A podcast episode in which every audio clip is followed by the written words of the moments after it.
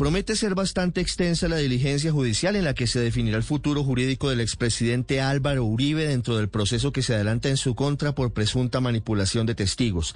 En teoría, esa diligencia debía haber comenzado ayer, pero por cuenta de la petición de última hora para que la médica Deyanira Gómez, ex esposa del testigo Juan Guillermo Monsalve, y el periodista Gonzalo Guillén fueran acreditados como nuevas víctimas de los delitos que se le endilgan a Uribe, las partes no han podido entrar en materia. Deyanira Gómez, enigmático personaje que terminó vinculado sentimentalmente con Monsalve, principal testigo contra Uribe por presuntas relaciones con el paramilitarismo, argumentó que es víctima porque tras su colaboración con la Corte Suprema fue despedida de su trabajo y tuvo que salir del país al exilio, en donde todavía permanece por las amenazas de muerte en su contra. El periodista Gonzalo Guillén quiere acreditarse como víctima pues considera que algunas afirmaciones del abogado Jaime Lombana, defensor del expresidente Álvaro Uribe en las que lo señala de ser un periodista al servicio de los intereses del empresario Carlos Matos, terminan perjudicándolo severamente y lo convierten en parte del proceso.